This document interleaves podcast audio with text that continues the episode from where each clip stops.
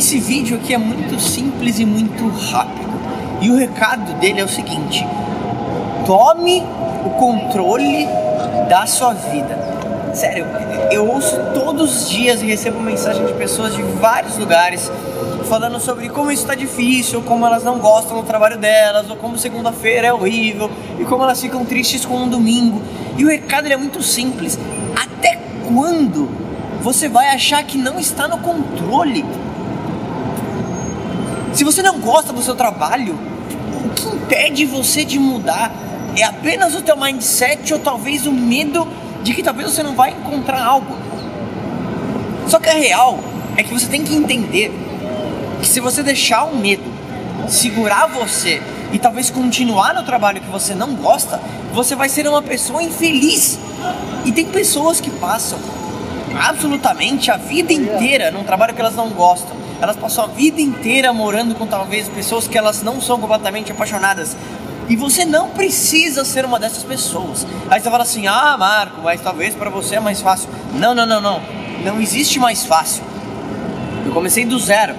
Eu não vim de família boa.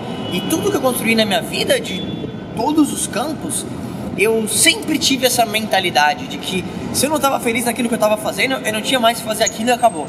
Só que aí vem o grande trunfo e é essa mensagem que eu quero deixar. Graças a Deus, ou talvez, sei lá, o universo, por ter me ajudado a desenvolver esse mindset, por ter sempre acreditado na minha visão e nessa minha intuição, todas as vezes que talvez eu não estava infeliz em algo e tomei a decisão de sair daquilo ou mudar aquilo, parece que o universo ele conspira a favor dessas pessoas que tomam esse tipo de decisão. Eu tenho um amigo meu que é o Henrique. O Henrique ele foi uma pessoa que trabalhou com consultoria empresarial durante anos. Ele literalmente ajudava empresas da Itália a virem para o Brasil e era um trabalho altamente especializado. Fala fluente italiano, viajava a vários lugares da Europa, mas ele não estava feliz. E eu lembro claramente um dia que um dia a gente sentou ali não comendo uma comida japonesa e ele falou para mim, Marco, eu vou abrir mão de tudo. E ele tinha um ótimo salário. Ele falou assim, eu vou abrir mão de tudo para ser DJ. Imagina o que a família dele não achou, né? As pessoas, o julgamento, caramba, você vai largar tudo isso para ser DJ? Pô, você tá maluco? Será que vai funcionar?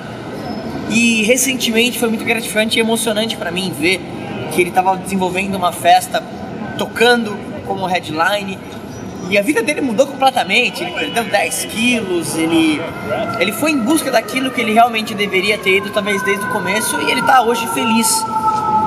Então, para de achar que você não está no controle da situação. Você tá.